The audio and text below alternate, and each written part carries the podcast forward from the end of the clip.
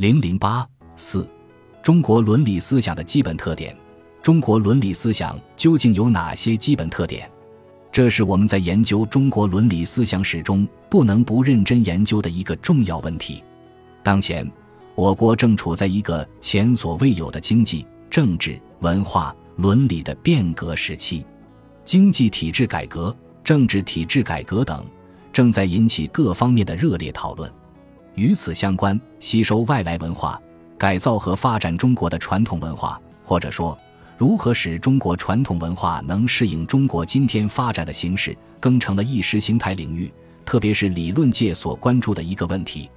正是在这一时代背景下，从整个中国改革的格局中，从世界文化发展的联系上，从中西伦理道德思想的比较中，对中国传统的伦理道德进行一次较深入的反思和较全面的评估，对我们来说，尽管相当困难，但是有着重要的意义。在研究中国传统伦理思想的过程中，我们认为有两种倾向是应当避免的。一种倾向是片面夸大中国伦理传统、民族心理的消极因素，认为中国传统伦理是糟粕多而精华少，应该基本否定或全盘否定。有的人认为，中国的传统伦理以至传统文化，都是阻碍中国改革的一种消极因素。这种思想是片面的，在我国强调对外开放、学习国外先进技术的同时，少数人产生了中国的一切都不如西方的民族自卑心理。他们甚至认为西方文化是一个整体，要学习西方就要大胆全面的学习。在这些人看来，除先进的科学技术外，西方的民主、自由以及婚姻、家庭等道德都是我们应该学习的。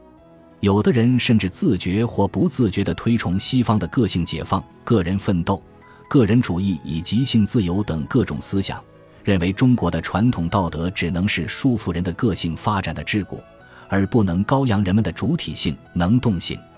这种思想虽然也看到了中国传统伦理思想的消极方面，认识到中国传统伦理思想在今天改革的形势下必须加以分析和批判，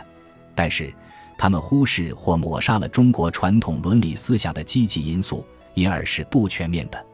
在对待中国传统伦理思想的问题上，还存在着另一种倾向。有些人认为，既然中国的传统伦理思想的核心是儒家的伦理思想，儒家伦理思想中有着东方独有的人道精神，那么在当前的现实生活中，也只有儒家的思想才能救中国。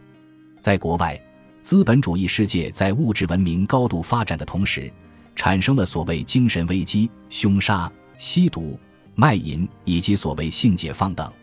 由于西方社会中所出现的离婚率增高、非婚生子大量出现、家庭破裂、青少年无人教育、社会道德败坏等社会危机，某些西方人也想从东方文明中找寻出路。在亚洲，儒家的仁义道德正受到日本。韩国、新加坡等国的重视，这些国家为了维持自身的稳定，正举起儒家的仁义礼智等旗帜，并以此来协调他们的各种社会关系。因此，有些人认为，只要把孔孟之道重新实行起来，中国人的道德面貌和社会风尚就可以焕然一新。在一定意义上，这些活动也可以称之为儒学复兴运动。或者称之为新儒学运动。我们认为，儒家伦理思想作为整体而言是与封建的社会经济关系相适应的，其中不乏优秀传统道德的精华。但以为复兴儒学就可以摆脱现代文明带来的精神危机，这种观点同样是片面的。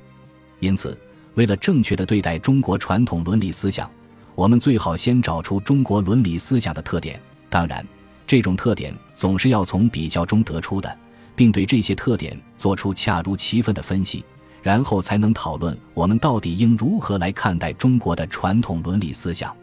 中国传统伦理思想到底有哪些最基本的特点？对这些特点应该怎样看待？